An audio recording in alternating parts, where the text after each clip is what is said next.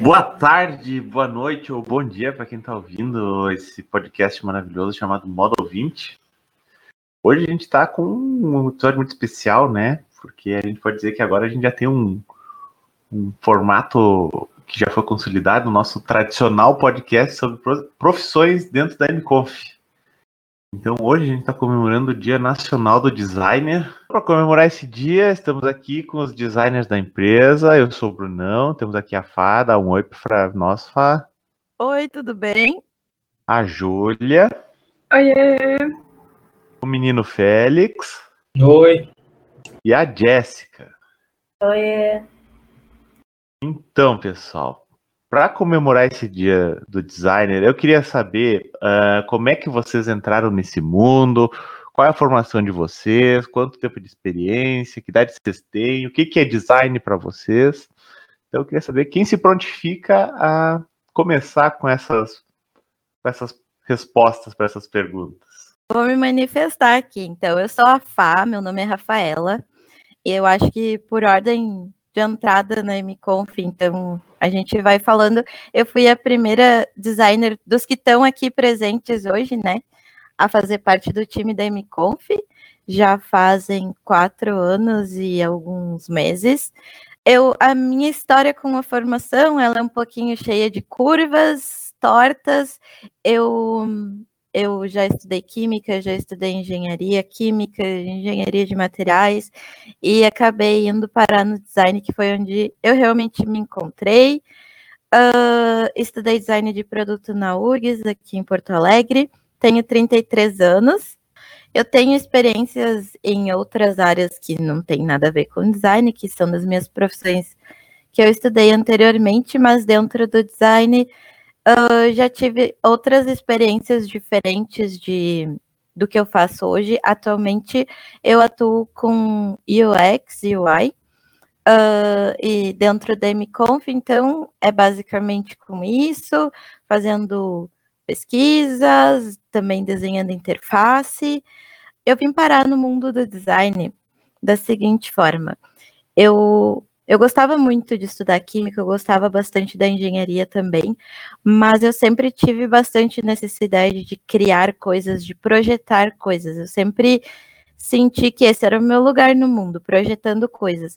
E eu achei que eu encontraria esse espaço dentro da engenharia, mas conforme eu fui estudando, fazendo estágios, as coisas não foram bem como eu tinha imaginado.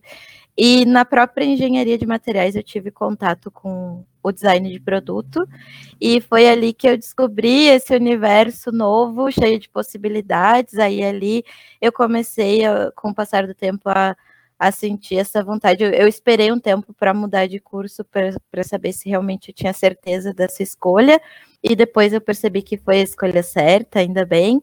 E acho que é isso, assim, os caminhos foram me levando naturalmente, eu demorei um pouco para me encontrar, por isso que eu digo, nunca desista dos seus sonhos. Uh, para mim, então, uh, eu entrei no design, acho que logo depois que eu saí do ensino médio, todo mundo dizia que era para fazer design, indicando, porque eu sempre gostei de desenhar e eu sou criativa, então foi o que eu encontrei, para mim foi perfeito, eu sempre gostei muito do design. Uh, eu me formei esse ano, mas durante o curso eu experimentei várias áreas diferentes do design, tive vários focos, até que eu cheguei então aqui na MConf. Fiquei, como, fiquei com tempo como estagiária, agora sou CLT.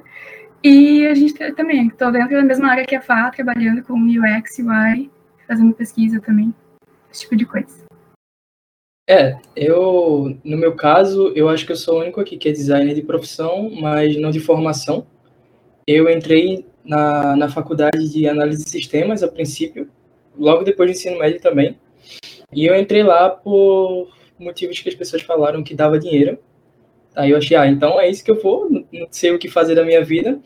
E aí quando eu cheguei lá, eu vi que não era aquilo que eu queria, eu fiquei aterrorizado.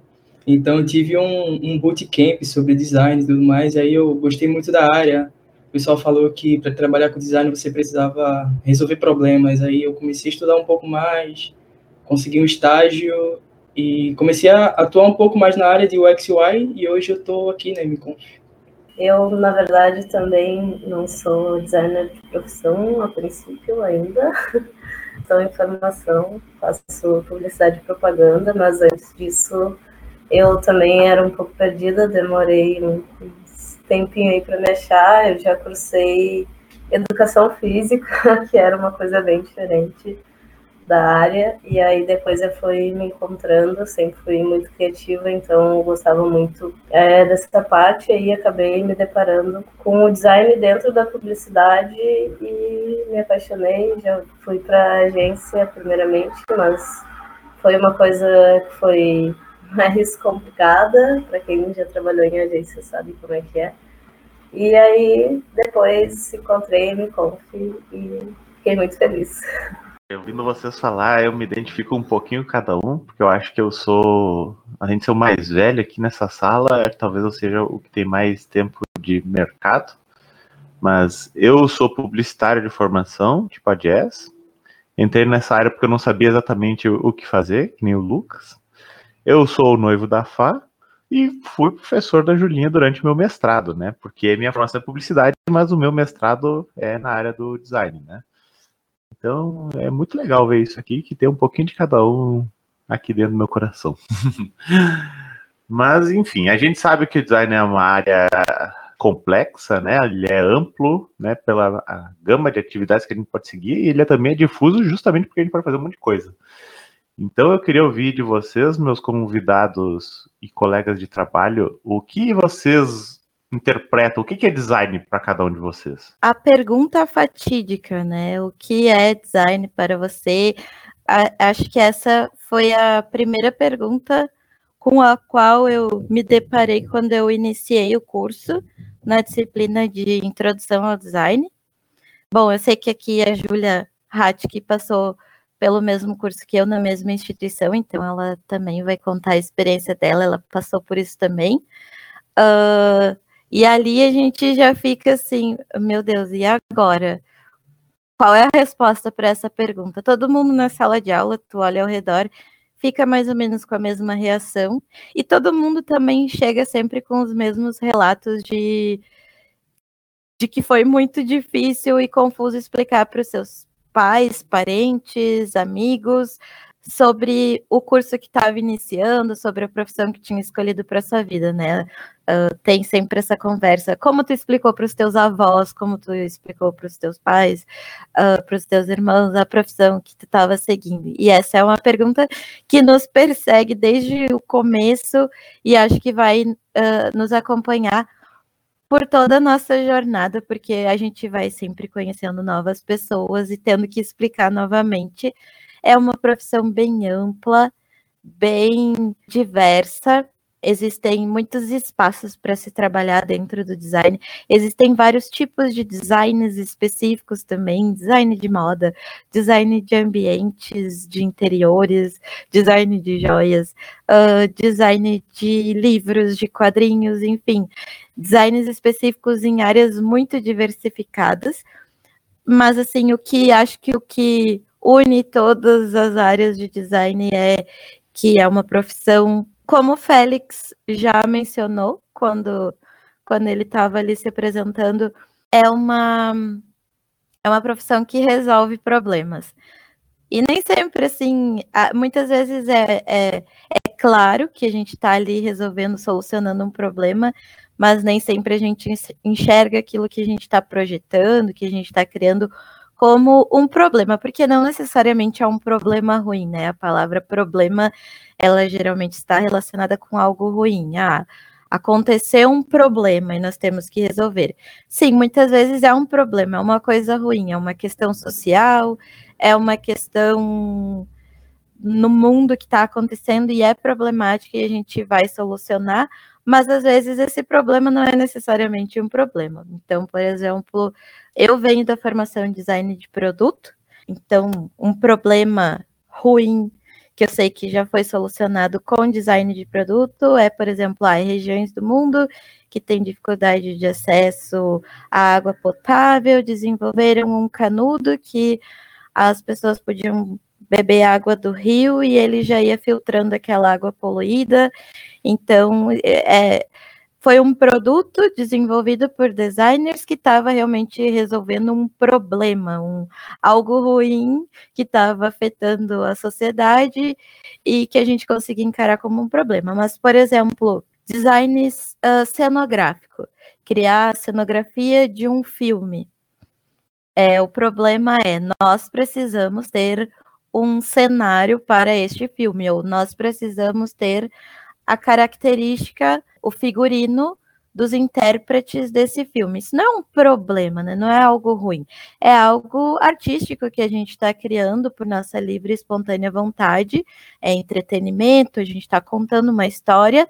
Não é um problema ruim, mas a gente chama de problema de projeto dentro da nossa área. Então, mesmo que muitas vezes o problema não seja um problema óbvio, é, é isso que a gente faz no dia a dia, a gente soluciona problemas e faz isso projetando, ideando, criando, enfim, vou deixar espaço também para os meus colegas responderem os pontos de vista deles, mas eu acho que independente do viés que a gente segue no design, a gente está sempre atuando mais ou menos dessa forma. Então, é, eu diria que a minha resposta é essa, e não existe resposta certa, é, eu acho que responder essa pergunta é um conjunto de respostas. O que é design? Para cada pessoa, são muitas respostas. Para mim, eu acho que acaba sendo bem parecido com o que a Fá falou, usando muito essa coisa de resolver problemas, talvez até porque a gente já teve, já ouviu isso dos mesmos professores, mas para mim também essa tipo forma de poder mexer com a tua criatividade, que isso sempre foi um chamativo para mim no design, então é, encontrar tipo, diferentes formas de resolver alguma coisa, de criar alguma coisa e fazer isso de forma criativa. É, perfeito. A mesma coisa que eu penso é, que a Júlia sobre design de, de, questão de resolver problemas, de você entender o que o, o, que o seu usuário está passando.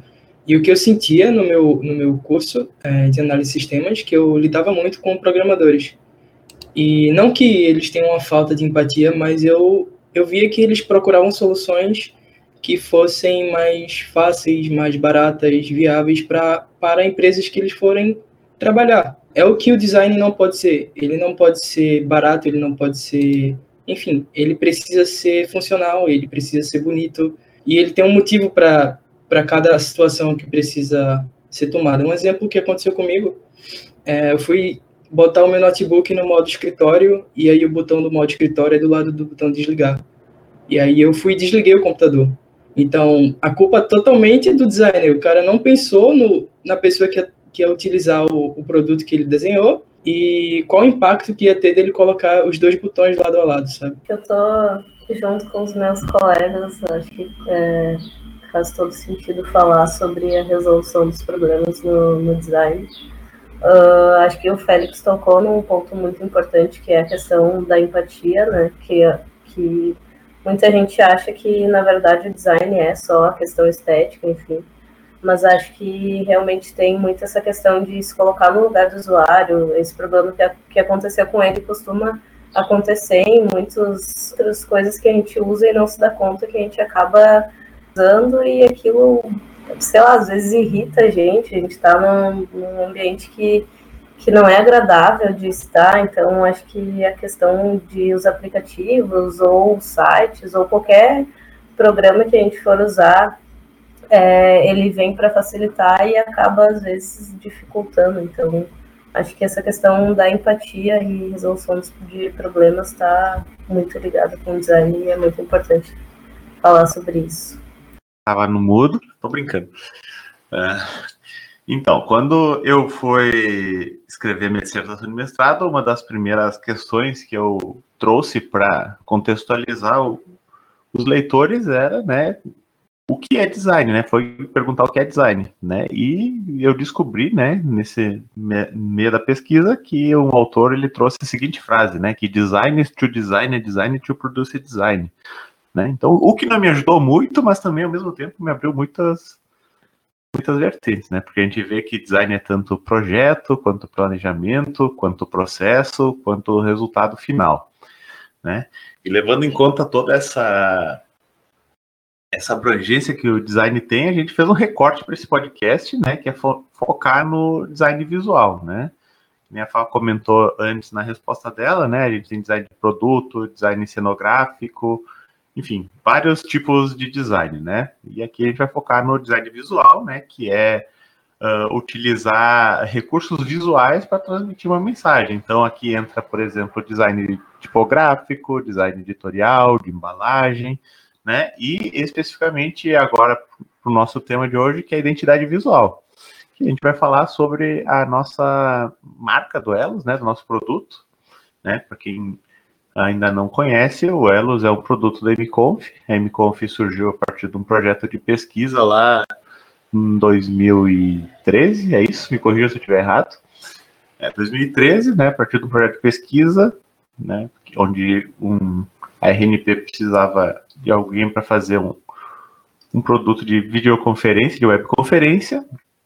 E aí então, né? O Felipe e o, e o Daronco, nossos nosso CEO e nosso CTO, como bolsistas, iniciaram o projeto na academia. Esse projeto tomou forma e virou uma empresa que está aqui hoje. Mas a gente sentiu a necessidade de segmentar né, os nossos produtos e surgiu o Elos, que é a nossa plataforma de videoconferência focada na educação. Então aqui a gente tem a FA, que foi a, posso dizer, mãe da marca Elos. É, eu queria ouvir dela como é que surgiu essa demanda, como é que foi o processo de, de criação de pesquisa, de execução dessa marca, o porquê da escolha das cores, enfim, uh, que ela revelasse um pouco dos, dos bastidores da construção da identidade visual do Elos. Vamos lá, então. Uh, vamos começar pelo começo. Antes de tudo, hum, lá da história da nossa empresa, uh, o nosso produto se chamava MConf, assim como a nossa empresa, porque, como o Bruno comentou, nós iniciamos como um, um projeto um, de pesquisa, não éramos uma empresa desde o começo. E não sabíamos lá no passado onde iríamos chegar, né? Então, esse projeto criou um produto, colocou o nome do projeto e do produto MConf. Uh, com o passar do tempo, nós fomos crescendo, as equipes foram aumentando, nós fomos percebendo também que poderíamos atacar outros outros nichos. A gente viu oportunidade de atender outras necessidades de outros nichos, de outros públicos, uh, e quando a gente começou a perceber que isso poderia surgir no nosso horizonte, a gente percebeu que a nossa empresa poderia ter não apenas um produto, mas mais do que um produto, e aí sim a gente começou a pensar na necessidade de separarmos, então, o nome da nossa empresa dos nomes dos nossos produtos que viriam a surgir.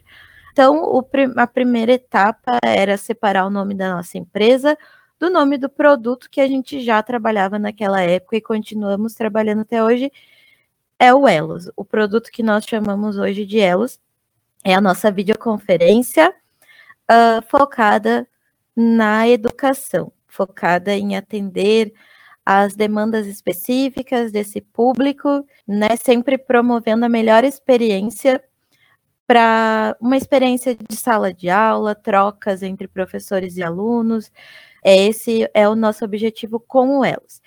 E aí, então, a gente decidiu nessa época, há uns três anos atrás, eu já, já perco um pouco as contas, mas é mais ou menos nessa época aí a gente decidiu deixar então MConf o nome da nossa empresa e fizemos todo um estudo de nomes, como a gente queria é, um nome que conversasse com esse nosso conceito que a gente estava gerando na época para o nosso produto, que era focado em colaboração para sala de aula, para para transmitir ensino, para transmitir conhecimento, passar esse conhecimento adiante, sem barreiras, um mundo sem fronteiras.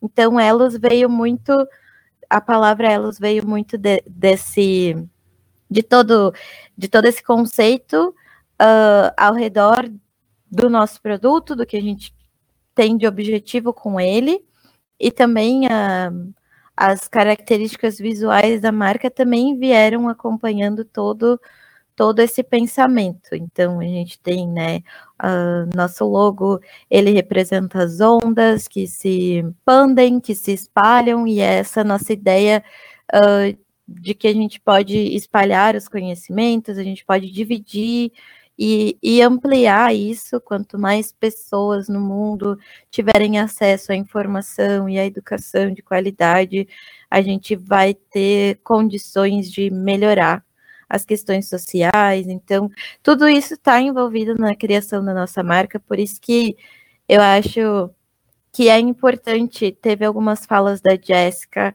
falando sobre empatia, falando sobre um outro lado que muitas vezes não é percebido, não é levado em consideração.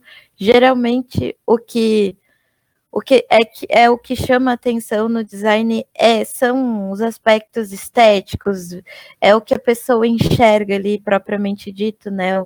Aqui a gente está focando em design gráfico, em design visual, então falando sobre a construção da nossa marca, o final, o resultado final do nosso trabalho acaba se transformando em algo visual, em algo gráfico, com cores, com elementos, muitas vezes se transforma numa interface que a gente pode ver e pode interagir com ela, mas por trás de tudo isso existe, existe um pensamento, existe um conceito, e, e é uma longa jornada até a gente chegar nesses resultados finais, de conversas, de pesquisas, de estar presente, estar dentro desse universo com o qual a gente trabalha, nesse caso do Elos, com o mundo da educação, conversando com professores, com pessoas que também atuam em outras áreas dentro das instituições de ensino, com gestores, uh, com monitores, é, pedagogos. Também é, a gente busca sempre estar muito bem informado sobre o que esse universo, para que caminho esse universo está caminhando e a gente vai caminhando junto. Então, tudo isso está presente no processo de criação de uma marca. É muito mais do que aquele resultado final que a gente enxerga. Mas nós somos seres humanos, nós somos é, seres visuais, a gente usa os nossos sentidos para interpretar e para e para tomar decisões, para fazer escolhas na nossa vida. Então, sim, é, os aspectos estéticos eles são importantes nesse sentido, mas eles eles são originados de outras questões mais profundas do que puramente estéticas. E, e toda, toda essa jornada, todo esse caminho é design. O design ele não é só o elemento final, só o desenho final. Ele é todo esse processo até a gente chegar nesse resultado. Muito bom. É, tu foi a, a, mãe da, da marca, criou todo o design system, paleta de cor, manual de identidade. Né? Mas agora eu queria ouvir uh, dos outros convidados que chegaram depois desse processo, como foi se apropriar dessas informações para traduzir isso em forma de interface, material de comunicação e outros elementos. Como é que é lidar uh, com uma criação que não foi feita, digamos, por vocês, mas que vocês precisam utilizar ela no dia a dia, na rotina de design? Uma ótima pergunta. pensando sobre isso, porque acho que, de certa forma, foi muito. Não é uma coisa que eu normalmente analiso para ver como é que tipo, foi desenvolvido, mas eu acho que a gente, além assim, da identidade visual, claro, visualmente vista, a gente acaba criando é, forma de comunicar, aqueles aspectos, tipo, é, personalidade da marca, esse tipo de coisa, então tudo isso vai junto na hora em que tu tem, assim, aspectos visuais como cor, tipografia, e meio que tu vai moldando isso junto para poder criar a, a, parte visual da comunicação junto com a personalidade da marca e transformar em post, em banner, o que seja, para o produto.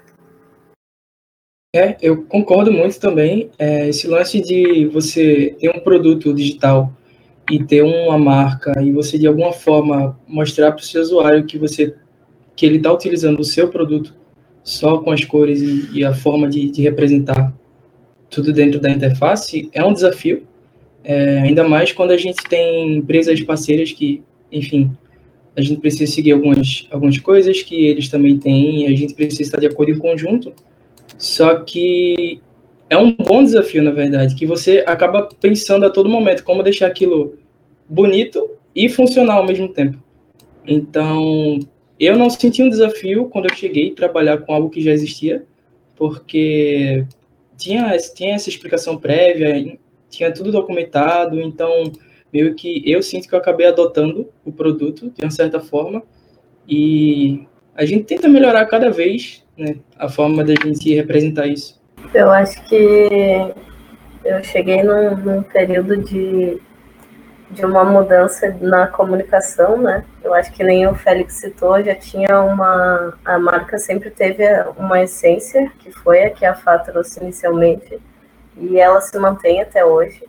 Mas acho que, como uh, vocês citaram, a gente acaba é, evoluindo, assim como a gente percebe que faz sentido a evolução, no sentido de, de mostrar uma comunicação nova, uh, inovar em algumas coisas. Então, acho que eu cheguei bem no momento que a gente vinha passando por isso. E, e acho que foi um desafio também é, mostrar essa nova comunicação, dar uma nova cara, porque design ele tem também esse desafio de, ah, não, não se não não cabe mais, a gente acaba tendo que atualizar algumas coisas e as pessoas também mudam, os nossos personas acabaram mudando. Então, acho que, que tem toda essa questão de manter a essência, mas às vezes precisar inovar. Aproveitando esse teu gancho, Jéssica, uh, o que, que a gente pode esperar do futuro da marca Elos? Vai passar por um uma reformulação, rebranding, mudança na paleta de cores, porque uh, a gente tem uh, uma, não pode dizer, uma um ajuste, ajuste não, uma atualização nas nossas pessoas, né? Porque a gente sabe que durante a pandemia apareceram novos tipos de usuários, de, de, consumidores da plataforma, né? E aí eu queria ouvir de vocês uh, o que elementos se manterão iguais, se vai ter alguma modificação, o que, que vai acontecer, qual é o futuro da, da marca Duelos, né? Adaptação em novas plataformas, que nem, por exemplo, o, um aplicativo, ou a reformulação do portal, o ambiente do live, né? Porque cada um aqui tem trabalham com, com várias frentes ao mesmo tempo, né? Mas um, alguns são mais uh, íntimos de uma frente que de outra, então eu queria saber do ponto de vista de vocês o que, que muda, o que, que vai se permanecer, qual que é o futuro da marca, assim, como um, um todo. Tá, então como eu vinha ali falando, acho que eu cheguei num, num momento de, de mudança, de reestruturação. A gente tem, tem procurado modificar a nossa comunicação, assim como as pessoas mudaram com a pandemia, que o Bruno citou ali que vem pela frente são cenas para as próximas brincadeiras. Eu acho que a gente já, já vem mostrando um pouco do que está tá vindo, acho que já tem mudado um pouco na questão de, de grafismos, de, da parte visual. Eu acho que a gente quis deixar um pouco as coisas mais divertidas, principalmente para o nosso produto Elos, que a gente tem é, nas redes ali, e deixar um pouco mais visual as coisas, assim, no sentido de de trazer para um mundo da, da, da, educação que vem se tornando mais híbrido, que parece ser um pouco mais confortável, então a gente tem tentado transmitir isso para os nossos nosso público, também conteúdos que, que são voltados mais para um ensino híbrido, para um futuro que parece estar tá muito próximo. Nós mesmos dentro da empresa a gente já tem uma conversa com o um mundo híbrido, né? A gente está agora fazendo esse podcast cada um nas suas casas. Eu acho que esse é o futuro, é um futuro que onde o estudante seja mais protagonista, né? Como a gente vem, vem vendo nos trends topics aí da, da educação. E isso aí. Bom, dando continuidade, então, a essas informações que a gente está trazendo de novidades, vou dar uma introduzida primeiro sobre como é, o nosso time se divide no dia a dia, assim, as nossas, como a gente divide nossas atenções. A nossa empresa, ela, ela tem uma divisão de vários times, então eu posso dizer que a Jazz ela é a designer que atua mais próxima do time de marketing, envolvida com comunicação. Eu, no meu dia a dia, agora, uh, estive ultimamente mais envolvida com um time que a gente chama de portal aqui dentro da empresa. É um time de desenvolvimento que desenvolve é, focando no nosso módulo portal do produto, ou seja, lá naquele ambiente onde ficam armazenadas as informações pré e pós videoconferência, ou seja, o histórico das conferências, as gravações que ficaram registradas nesse histórico, se teve gravações, é esse local onde as pessoas têm acesso a questões de relatórios de uso. Uh, esse é um, um ambiente, é um módulo que está sendo trabalhado e que está sendo totalmente renovado. Então, essa vai ser uma mudança, uma inovação bem disruptiva, vou dizer, porque a gente está sempre trabalhando com melhorias contínuas, né? A gente trabalha com uma plataforma digital, não tem como ser diferente. Quem trabalha nesse universo hoje em dia está sempre em busca de acompanhar o público com o qual atua, com o qual trabalha. Então, sim, melhorias contínuas. A gente está sempre fazendo inovações incrementais, que são inovações que vão adicionando algumas pequenas modificações e melhorias no, nos produtos, mas essa mudança em si do portal novo, eu posso dizer que ela é uma mudança, ela é uma inovação mais disruptiva, porque não é apenas um detalhe ou outro, a gente vai mudar a forma como as pessoas interagem dentro do nosso portal. Vai ser uma mudança bem significativa e é o que eu posso antecipar para os nossos ouvintes que vale a pena aguardar o que vem por aí. É porque a gente preza muito pela colaboração dentro desse âmbito da educação. Então, dentro das instituições de ensino, a gente promete mais colaboração dentro do nosso portal. Aí, só para vocês entenderem, a Júlia e o Félix vão se manifestar ainda sobre, sobre as áreas que eles é, se envolvem mais com projetos, mas a gente também uh, separa um outro time de desenvolvimento aqui dentro que a gente chama time do live, e esse time é, de desenvolvimento ele trabalha mais focado no desenvolvimento desse ambiente ao vivo que é da videoconferência, que é o módulo onde acontece de fato a videoconferência. Por isso, live, porque é ao vivo, é o local onde você tem acesso aos botões de microfone, de câmera, compartilhamento de tela, você tem acesso ali a bate-papo, notas compartilhadas, o quadro onde as pessoas podem apresentar seus PDFs, seus PPTs e também utilizar com algumas ferramentas de interação uh, colaborativo dentro desse quadro.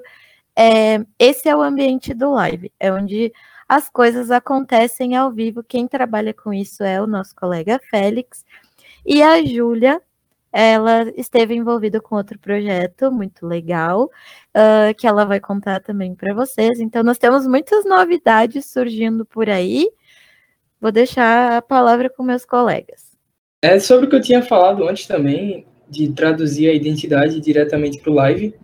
Então, é esse ambiente aqui que a gente está utilizando, que vocês utilizam diariamente.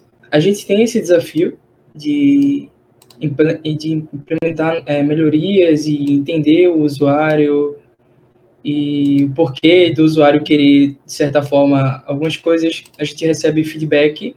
Meu trabalho é um pouco também voltado para a experiência, para a pesquisa, não só de interface, como também de UX. E aí a gente constantemente tem umas conversas com o pessoal do Big Blue Button, que é o nosso nossa empresa parceira, que desenvolve o design também é, junto com a gente. Então, tudo que vocês têm de sugestões, de reclamações ou de elogios que vocês, vocês entendem que é algo bom que pode ser melhorado, a gente senta, analisa isso de certa forma, conversa com o pessoal e a gente vai testando ideias e prototipando para futuramente melhorar. Então, tudo isso aqui, é, se dependesse da gente, 100% estaria a todo momento tentando melhorar. Então, é isso, a gente está constantemente procurando uma forma de, de mudar algumas coisas, de entender vocês, de, de trazer essa, essa, essa identidade e continuar de acordo com tudo que já tem. Isso. E para dar também spoilers, então, para o que está para vir, a gente anda desenvolvendo um aplicativo para elas. E ele ainda está tá sendo desenvolvido, a gente está trabalhando com isso. E essa coisa, assim, de colocar a identidade, nessa identidade visual, mas poder adaptar a todas a parte da funcionalidade também do Elos para um aplicativo, para o um sistema mobile. Então, é o Elos que a gente já conhece, mas pensando na forma de uso, também tem que focar em formas mais dinâmicas, eu acho que tem a ver com, né, tu tá ali apertando o celular, touchscreen, esse tipo de coisa. É isso.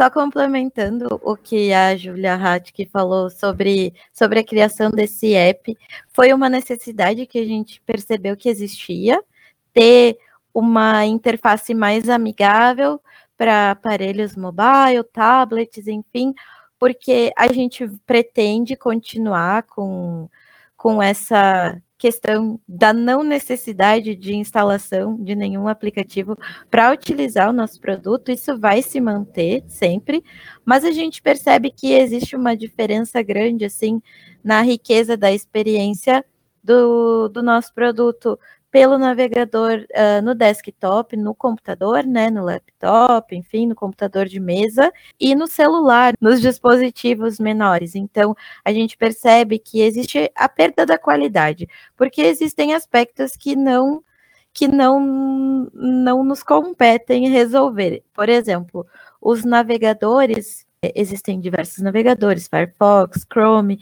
existe o navegador padrão de cada tipo de dispositivo, então celulares da Samsung têm os seus navegadores padrão da Samsung, e a gente não tem controle sobre a atualização e sobre a manutenção desses desses navegadores. Então, muitas vezes o problema está relacionado com o navegador e a gente não tem como resolver isso para o nosso usuário. Então, a gente entendeu que criando um aplicativo, a gente conseguiria abranger mais do início ao fim é, todos os aspectos que envolvem o uso daquele aplicativo e a gente garantiria uma melhor experiência. Uh, então, esse é um dos aspectos que a gente considerou importante para a criação do aplicativo, melhorar a experiência em si quando os usuários estão se deslocando, estão no ônibus, uh, fazer algo mais amigável nesse sentido, mas claro, para quem prefere ou para quem vai fazer uso uma única vez do produto, vai continuar tendo a possibilidade de usar direto no navegador mas essa é a gente está sempre pensando em oferecer as melhores experiências e disponibilizar isso para os nossos usuários. Muito bom, meus colegas de rotina, de dia a dia. Uh, muito legal ouvir que existem várias frentes. E se você gostou do papo de hoje, que foi muito focado na parte visual do produto e quiserem um episódio sobre experiência e todos os bastidores de usabilidade que, que acontecem até vocês verem isso na forma de ícones, botões e etc. Comentem, mande mensagens que a gente vai adorar fazer. Então eu queria agradecer mais uma vez aqui a Jéssica pela, pela participação, a Fá, o Félix e a Júlia. Uh, muito obrigado, parabéns pelo nosso dia. Vamos bater palmas.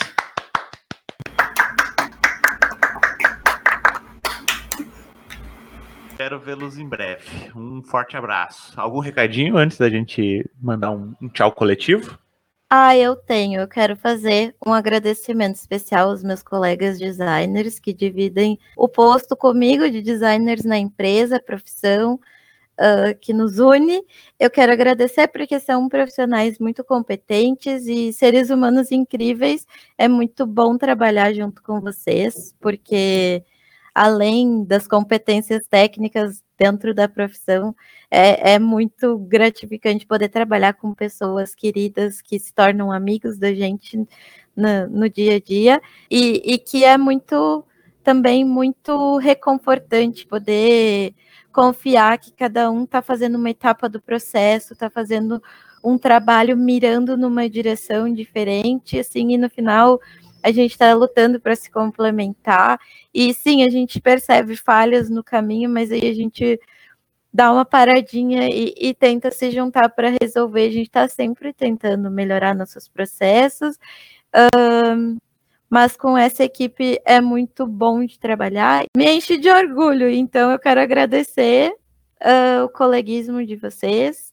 Também quero agradecer o, o, resto do pessoal que trabalha com a gente e que nos dá espaço para falar dentro da empresa, trazer nossos pontos de vista, consideram nossas opiniões importantes, nos deixam é, livres para trabalhar no que nos compete. Enfim, é isso. Eu quero agradecer e parabenizar todos os designers também que estão aí na luta. É uma profissão uh, como tantas outras, né, com muitos desafios e a gente pode se apoiar. Então, muito obrigado, parabéns a todos os designers do Brasil por facilitarem nossa vida e resolver nossos problemas. Yeah! Yeah.